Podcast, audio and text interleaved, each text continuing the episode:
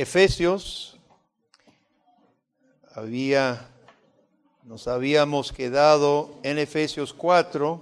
¿Cuántos recuerdan? No, mejor no pregunto. Habíamos parado en medio capítulo de capítulo 4. Con mi condición del ojo yo no debería emocionarme mucho, así que me, me frenan, hermanos, si se me olvida. Em, en Efesios vamos a leer 29 en, ahorita, vamos a tratar de recordar dónde estábamos en Efesios capítulo 4. Ustedes se acuerdan que, Dani, ¿me puede subir un poquito? Se oye bien. Es que no debería hablar duro.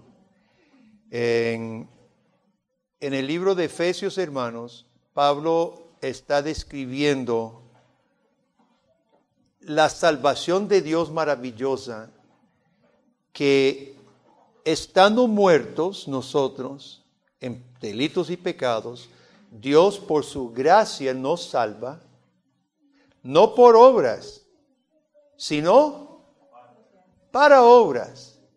Efesios 2, estando muertos de nuestros delitos y pecados, Él nos salva. Por gracia sois salvos por medio de la fe, eso no de vosotros, pues es don de Dios porque somos hechura suya, creados en Cristo Jesús, para buenas obras, las cuales Dios preparó de antemano para que anduviésemos en ellas.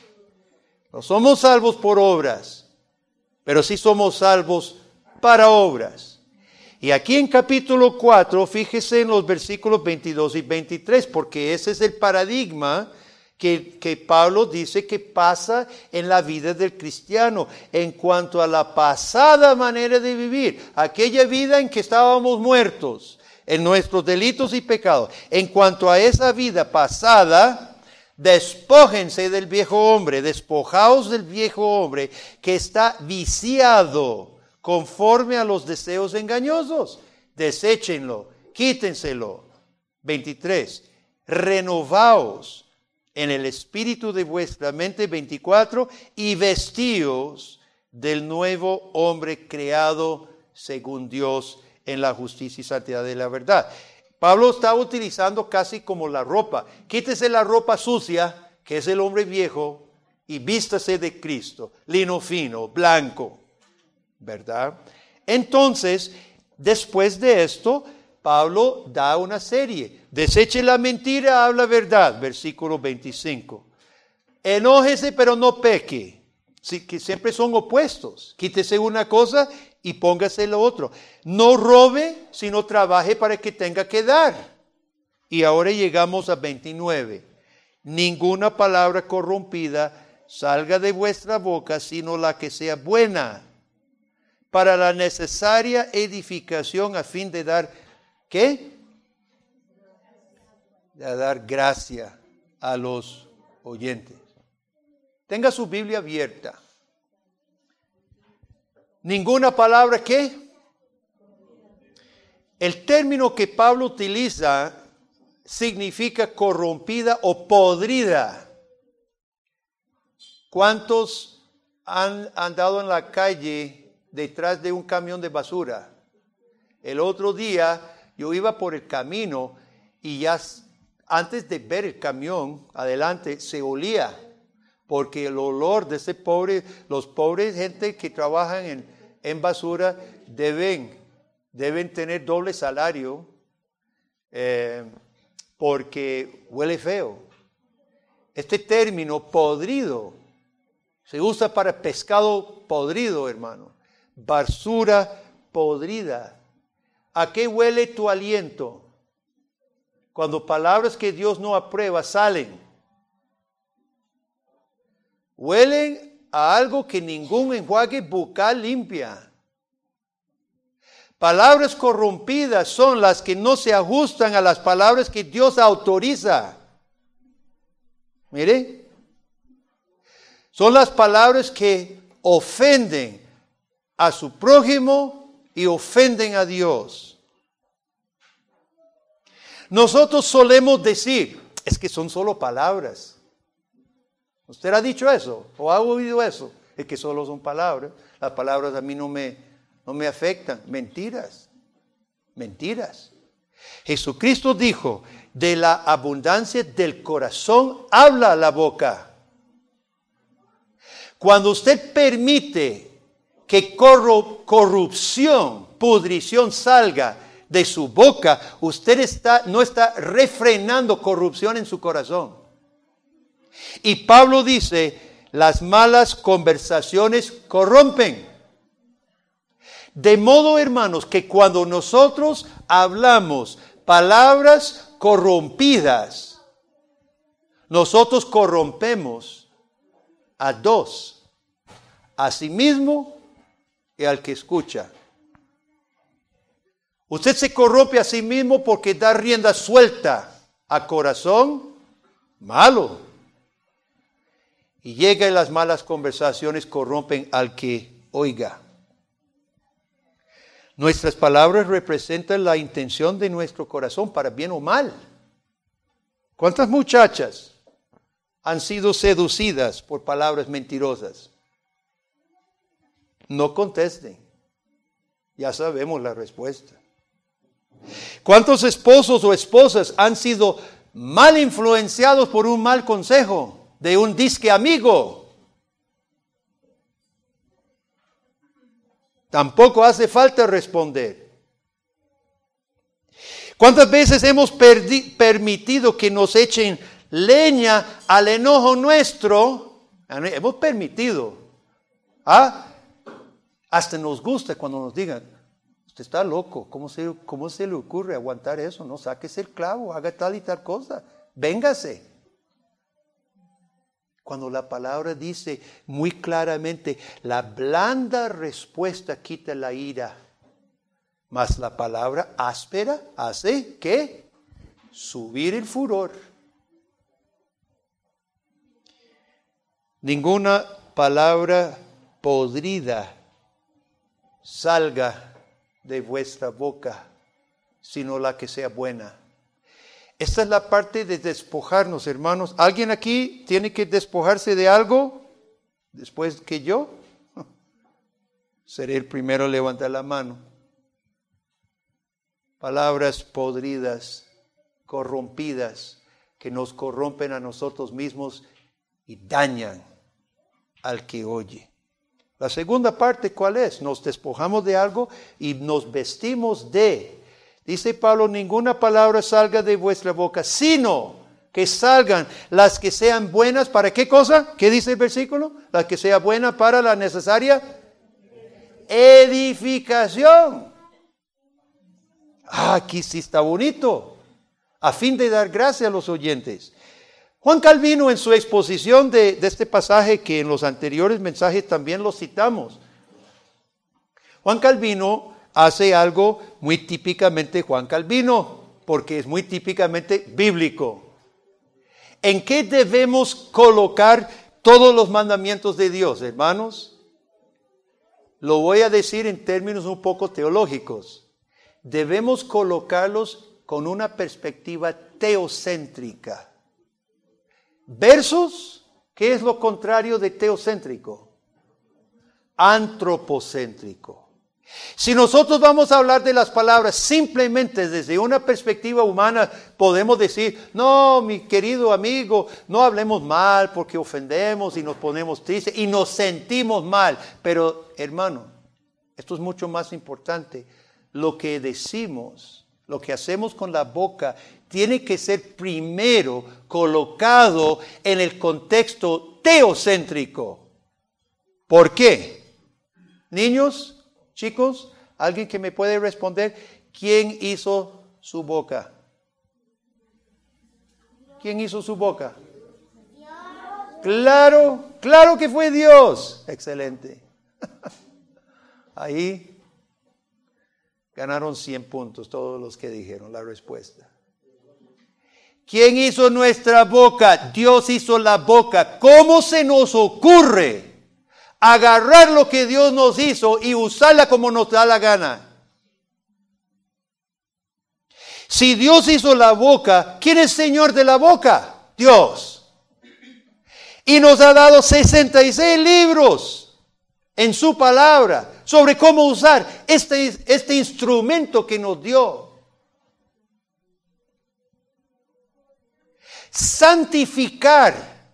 Ya lo sabemos, lo decimos mucho desde este púlpito. Santificar es usar las cosas tal como Dios quiere que nosotros las usemos. Es apartar cada, cada cosa como Dios. Y aquí Dios está diciendo cómo santificar nuestra lengua.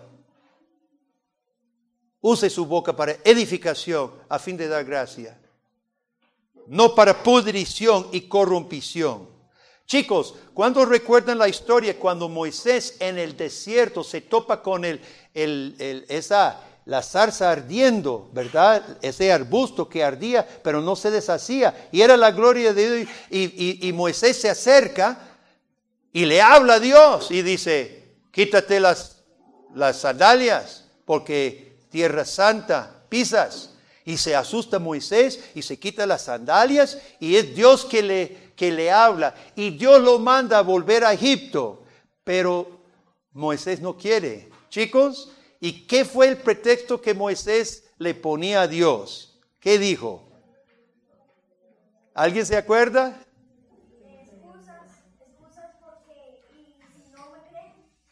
Si no me creen, muy bien, Josué, ok. ¿Y cuáles eran las dos señales que Dios le da? La vara se convierte en serpiente, y después se vuelve a hacer vara. Y mete la mano en la túnica y la saca y tenía lepra. Y la vuelve a meter y sana. Dos señales que Dios le da. Pero aún así Moisés no se convence. ¿Y cuál fue el último pretexto que le da? ¿Cómo? Yo no sé hablar, no, no era necesariamente tartamudo, pero él dice, yo no sé hablar. Sí, vaya. No, yo no sé hablar, no puedo, no puedo. Y finalmente Dios se enoja. Y Dios le dice, y usted lo puede leer, Éxodo capítulo 4, Dios le dice, ¿quién le dio al hombre su boca? Así, se enoja Dios. Y le dice a Moisés, por algo usted tiene una boca. Yo soy el que te estoy mandando a Faraón. Finalmente Dios condesciende y dice, bueno, que Aarón te ayude entonces. Pero Dios no acepta, no acepta nuestros pretextos. Es que yo no puedo decir lo que tú quieres. Mentira. Dice Dios, aquí, aquí no hay tartamudos ni mudos, hay mudos y ellos se comuniquen de, de otra forma. Pero aquí no hay ninguno. De modo que nadie vaya ante Dios poniendo pretexto. No puedo decir tus palabras. No tenemos pretexto. pretexto.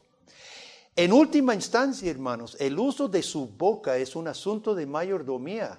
Nosotros muchas veces pensamos en la mayordomía como el uso del dinero o el uso del, del tiempo. No, el uso de su boca es un asunto de mayordomía. Y Dios tiene muchas cosas, ahorita las vamos a ver, para las cuales Él quiere que use su boca.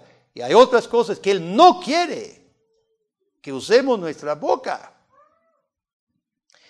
La última parte del versículo es la parte, tal vez, no sé si es más importante, pero es muy importante. Para la necesaria edificación, ¿a fin de qué? ¿A fin de qué? ¿A fin de dar qué? ¿Qué es dar gracia cuando hablamos, hermanos? Yo creo, voy a hacer una confesión personal. Yo no estoy pensando muchas veces en que mis palabras den gracia. ¿Usted? Tal vez usted es mucho más santo que yo. Pero muchas veces decimos cosas y no estamos pensando si dan gracia o no. A veces yo he conocido personas que dicen, es que yo digo la verdad. Yo digo la verdad, caiga como caiga. Hay dos cosas. Número uno, esas personas que yo he conocido que se jactan de decir la verdad, por lo general no es ni cierto. Son personas que guarden guardan resentimientos, guardan rencor y finalmente estallan y estallan y ofenden, ofenden a medio mundo en nombre de decir la verdad. Es mentira, ni dicen la verdad, porque la verdad se dice con gracia. La verdad verdadera se dice con gracia. Número uno. Número dos, Dios aquí manda que nuestras palabras edifiquen y no solo edifiquen, sino que también dan gracia. ¿Cuántos, cuántos? Yo sé que toda la iglesia es lectora. Usted sabe que yo soy lector. Y qué sabroso es tener un libro que dice cosas buenas, pero con gusto. C.C. Lewis es un autor favorito de mi hijo y en inglés. Y las traducciones más o menos, pero nunca es igual que en el idioma original en que escribe un autor. C.C. Lewis da gusto leer sus obras. Simplemente da gusto en la forma en que dice las cosas. Es agradable. Uno aprende, pero también se agrada leyendo esos libros, hermanos. Según la Biblia, nosotros debemos pensar en no solo edificar, sino dar gusto, que sean aceptables, que sean aceptables. Entonces, hermanos, yo me, me puse a escudriñar la palabra y yo tengo siete, siete formas, seguro hay más, pero hoy vamos a ver siete cosas, siete conceptos que Dios quiere que usted hable y que yo hable. Primero, instrucción. Proverbios 1.8 dice, oye, hijo mío, la instrucción de tu padre y no menosprecies la dirección de tu madre. Tengo 35 años o tal vez más pastoreando en Costa Rica. Y yo todavía no estoy contento con el nivel de instrucción de los padres cristianos reformados en sus casas. Habrán excepciones, gracias a Dios. Pero yo estoy convencido, hermanos, que todos tienen que mejorar. Estoy convencido. Y si estoy ofendiendo a alguien, acérquense después del culto, defiéndase. Está bien. Pero en gran manera, padres, madres, abuelos, tíos, estamos fallando en lo que Dios insiste y demanda. Tenemos educadores y profesionales en esta iglesia y ustedes conocerán estos términos, clarificación de valores, conductivismo, lacanianismo, constructivismos y los demás ismos que han inventado filósofos, sociólogos y educadores ateos, que no instruye como Dios quiere. Cristiano, padre y madre cristiano. Deuteronomio 6 dice, sin ambajes, sin ninguna forma de poderse confundir, dice Dios.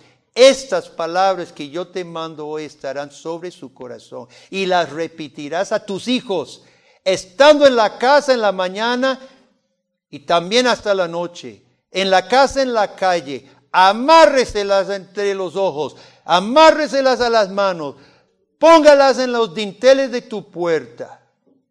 Y hasta que no hagamos eso, papá, mamá, cierre su boca mejor. Porque cuántas otras cosas inútiles está diciendo usted a su hijo si no son instrucciones, instrucciones en cuanto a la palabra de Dios. Segundo, Dios quiere que usemos nuestra boca para aconsejar.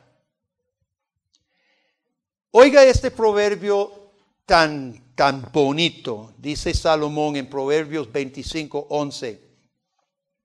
Manzana de oro.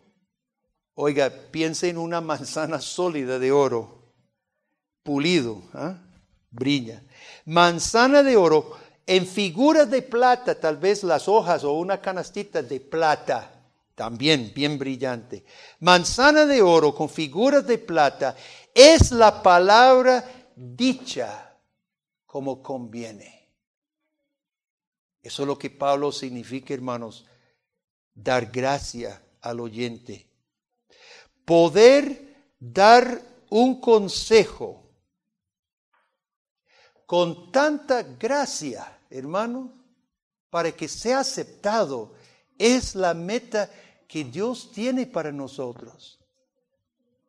Escuche otro proverbio, 15, 22, dice, los pensamientos son frustrados donde no hay consejo, mas en la multitud de consejeros se afirma.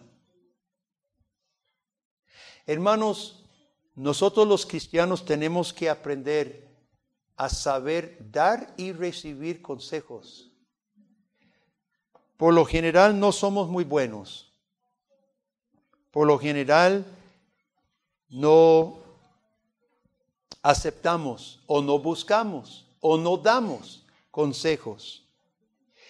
Dios dice que el consejo bien dicho, el consejo sabio, es mejor que una manzana de oro sólido.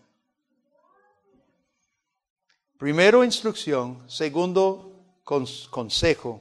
Tercero, consuelo. En 2 de Corintios capítulo 1, Pablo dice que algo pasó en Asia que casi perdió esperanza de conservar la, vida. En otro pasaje dice que fueron arrojados a bestias en Éfeso. Posiblemente se está refiriendo a lo mismo. Tal vez agarraron a Pablo y Silas y los echaron a los leones. Y, y Pablo dijo, hasta aquí llegamos. Y no, Dios lo salvó porque vivió para escribir. Y dice Pablo, Dios nos, por decirlo así, Dios nos resucitó de la muerte para poder consolar a otros, para poder consolar a otros. Hermanos, Dios ha pasado a usted, lo ha pasado por alguna prueba, lo ha librado a usted. Sí, usted está aquí hoy, vivo. ¿Sabe? Uno de los propósitos es para que usted también pueda comprender a otra persona. Yo había hablado con muchas personas que habían tenido operaciones de los ojos. Yo nunca sabía qué era eso. Uno dice, ah, sí, ah, qué cosa, qué bueno que te puedan operar. Hasta que yo perdí la vista en este ojo. Y me he topado con otros ahora que tuvieron retinas desprendidas y otras cosas. Y ahora le puedo decir, mi hermano, yo sé lo que es lo que tuviste ahora, porque yo ya lo viví. Hermano, si Dios a usted lo ha librado, lo ha consolado, lo ha levantado, es para que usted también consuele. Todas las semanas escuchamos peticiones aquí y nos vamos. Pero si Dios quiere que nosotros nos consolemos unos a otros, ¿qué cuesta? ¿Qué cuesta que entre semana usted levante el teléfono y llama a un hermano o una hermana y le dice, hola, oiga, yo escuché la petición que usted tenía y quiero que sepa que voy a orar por ti y no sé si usted necesita otra, otro apoyo Hermanos, ¿podemos mejorar en ser consoladores? Sí, sí podemos. Podemos mejorar en ser consoladores. Este mundo es duro. Esta vida es dura. No fijamos que somos Superman. Somos carne y huesos. Estamos golpeados de las, de las cosas de la vida. Dios ha dado la iglesia de seres humanos, de cuerpos calientes, hermano, para que nos vengamos de lado y echemos el hombro. Dios ha dado la iglesia. Dios lo hace, pero Dios lo hace a través de esto que llama familia, esto que llama pueblo, esto que llama cuerpo de Jesucristo. Entonces, hermanos, vamos a aceptar el reto para esta iglesia que Dios nos da. Primero, vamos a decirlos todos, ¿qué es lo primero que Dios quiere que usemos la boca para instrucción? ¿Qué es lo segundo? Consejo. ¿Qué es lo tercero? Consuelo. Vamos a aceptar este reto, que Dios nos forme como una iglesia que demos consuelo unos a otros. Cuarto, aquí viene otro, otro duro que no nos gusta, la amonestación. Dice Pablo en Romanos 15, versículo 14, oiga lo que dice Pablo, estoy seguro de vosotros. Oiga, Pablo está seguro. Y hermanos míos, de que vosotros mismos estáis llenos de tanta bondad, Pablo no dice tanta, dice bondad, yo voy a decir, están llenos de tanta bondad, llenos de todo conocimiento, eso sí dice, de tal manera que podéis amonestarse, amonestaros los unos a los otros. Amonestarse. ¿A cuántos les gusta ser amonestado? Levante la mano todos. ¿A cuántos nos gusta amonestar? Casi peor todavía, ¿no? Preferiríamos que nos regañe a que, a que yo tenga que ir a, a confrontar a alguien. Las dos cosas son fregadas. Ahora, analicemos esto, hermanos. ¿Cuál es el obstáculo principal porque no nos gusta amonestar ni nos gusta que nos amonesten. ¿Cuál es el obstáculo principal? ¿Cuál es? ¿Alguien? Es nuestro individualismo egoísta, orgulloso. ¿Sí? Decimos, ¿para qué yo me voy a meter en la vida de, de aquel? De que se la juegue. Yo no tengo por qué estarme metiendo en su vida. Y el otro, tal vez cuando alguien se anima y se acerca y con mucha timidez dice, hermano, mira, yo creo que estás actuando, ah, no friegue, no se meta. También. Entonces, por un lado, ni por un lado, ni por otro lado, llegamos a, a podernos amonestar. Solo que hay un problema. Es Dios que dice, métase en su vida. es el único problema que tenemos. Es Dios que dice, métase en su problema. Y es por eso que Pablo dice, están llenos de bondad. El verdadero amor no va a dejar al hermano seguir en el pecado porque daña a sí mismo y daña a los alrededor. Eso no es amor decir, hey, yo no me voy a meter, lo voy a dejar. Eso no es amor, eso no es bondad. Dice Pablo, Ninguna palabra corrompida. Sí, no vamos a llegar a reprender con palabras corrompidas, ni palabras ofensivas, ni violentas. Vamos a dar gracia llevando palabras de edificación. Y si el Espíritu Santo está cubriendo toda la, la interacción, la persona va a decir, tienes razón, tienes razón, gracias. Vamos en orden. Primero, instrucción. Segundo, consejos. Tercero, consuelos. Cuarto, amonestaciones. Quinto, dar testimonio.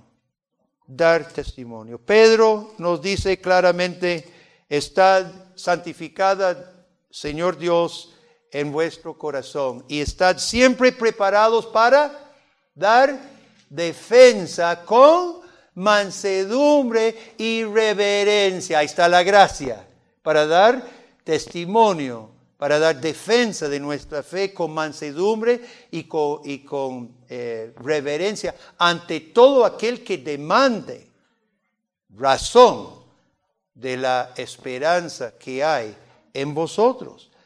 Usamos nuestra boca, hermano, para dar defensa de nuestra esperanza, para dar razón de nuestra esperanza. ¿Y sabe qué pasa cuando nosotros hacemos eso, hermano? Las personas se salvan. Las personas se salvan porque es la palabra que Dios utiliza. Abrimos nuestra boca para dar testimonio. Estar, estando siempre preparados, no tímidos, no miedosos.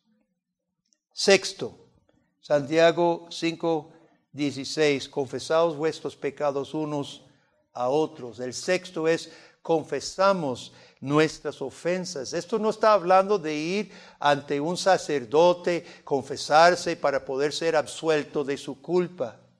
Esto está hablando de confesar sus ofensas al, que usted ofendió. Mateo 18 dice, si tu hermano ofende, ve donde él y hablen, ustedes dos, tú a tú. Eh, pónganse de acuerdo. Santiago dice, confiesen sus ofensas unos a otros. ¿Para qué usamos nuestra boca? Más que confesar, hermanos, justificarnos. ¿No es cierto? Piensen esta semana pasada, ¿cuántas veces usted se ha justificado y cuántas veces le ha pedido perdón? O mejor no hacemos la cuenta.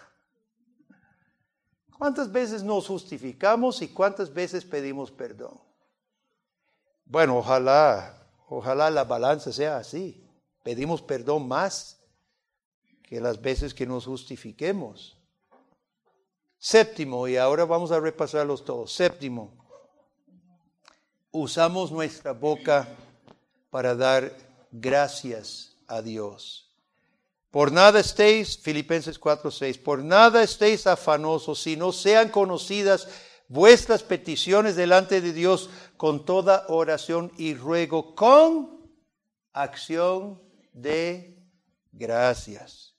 Dios quiere que usemos nuestra boca para dar gracias a Él. Y cuando nosotros damos gracias a Dios en presencia de otros hermanos, hermanos, ¿sabe qué pasa? Comunicamos y se, y se reparte un espíritu de agradecimiento. Vamos a decir las siete cosas. Primero, instrucción. Segundo, consejo. Tercero, consuelo. Cuarto, amonestación. Quinto, dar testimonio. Sexto, confesar los pecados. Séptimo, dar gracias. ¿A cuánto le parece que tenemos suficientes cosas importantes como para usar la boca? ¿Cuántas palabras en una semana decimos fuera de estas cosas? Ahora, obviamente, si estamos, si estamos comiendo y charlando de los eventos del día, no, no, no entran necesariamente en esto. Sin embargo, tampoco se deben salir de los marcos de esto. Hermanos, me temo, me temo que los cristianos estemos diciendo un montón, pero montones y montones y montones de palabras durante la semana que no se ajusten a algunas o ninguna de estas cosas. Yo quiero terminar señalando un gran misterio. Para mí es un gran misterio. Me puse a pensar en nuestro Dios y en nuestro Jesucristo y palabra. Y para mí hay un gran misterio aquí. Hay una relación íntima, una relación directa entre la palabra de Dios y la segunda persona de la Trinidad de Jesucristo. Dios dice que creó toda la creación a través de su palabra. Sea la luz, sepárese las aguas, la tierra. Por la palabra de Dios, Dios creó todo. Pero la Biblia dice que por medio de Jesucristo lo creó todo también. Entonces, ¿fue su palabra o fue Jesús? Sí. La palabra y Jesucristo son unidos en la obra de creación. Ahora pensemos en la salvación. Dios salva mediante su palabra, dice Pablo. ¿Cómo se salvarán si no oyen? ¿Cómo oirán si no se les predica? ¿Cómo predicarán si no son enviados? La predicación del Evangelio, hermano, es el poder de Dios para salvación, aquel, a todo aquel que oiga, al judío primeramente y también al griego. Por la palabra de Dios, Dios convierte corazones de piedra.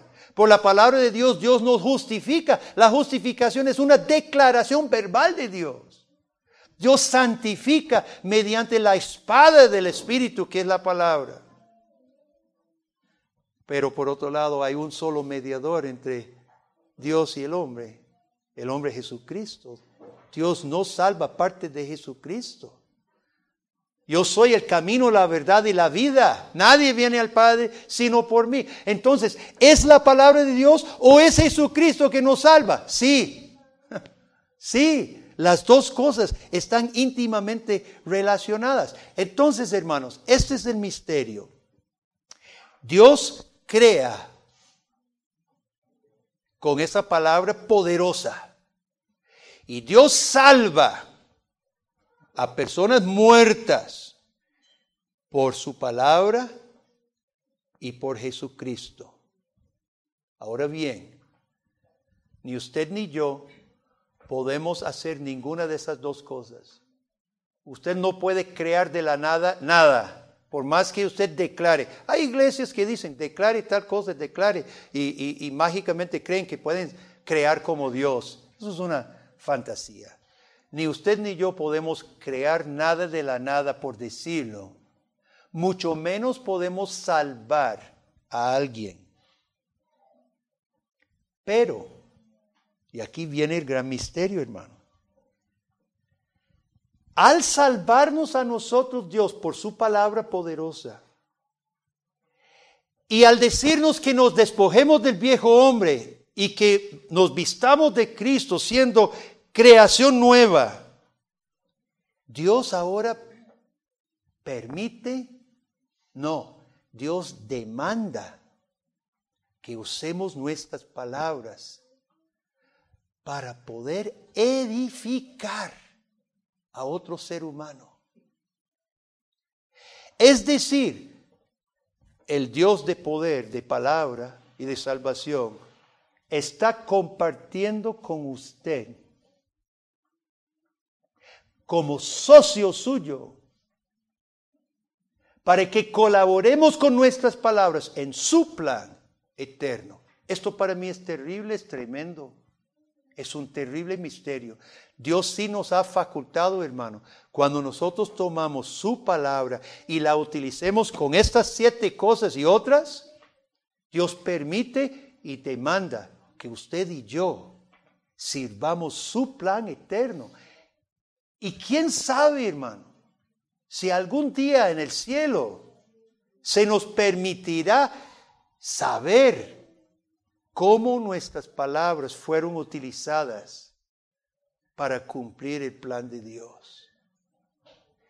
Es por esto, es por esto que este tema es tan serio. Hay de nosotros si nuestras palabras, hermanos, sirvieron para oponerse al plan de Dios. Hay de nosotros. Dios nos está tomando como socios para que nosotros podamos contribuir a su propio plan de Él. Hermanos, ¿hay algo que confesar hoy? ¿Hay algo que debemos confesar? Hemos dicho demasiadas palabras sin cumplir ninguno de los propósitos que Dios tiene. Si es así, acudamos a Jesucristo, el que nos perdona y nos santifique. Despojémonos del viejo hombre, vistamos del Señor Jesús, nuestro refugio, nuestro Salvador, nuestro gran Señor. Amén. Oremos.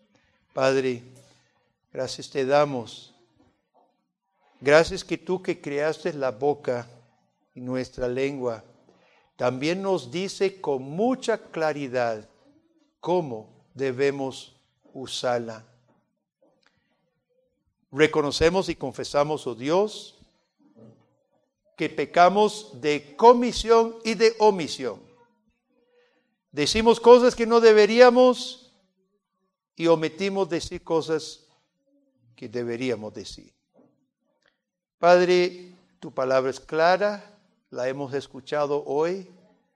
Oramos ahora para que tu Santo Espíritu nos, nos dé la sabiduría necesaria y también el valor necesario, la, la disciplina propia necesaria para usar este, esta herramienta para el bien, para la necesaria edificación, a fin de dar gracia a los oyentes. En el nombre de Jesús oramos. Amén.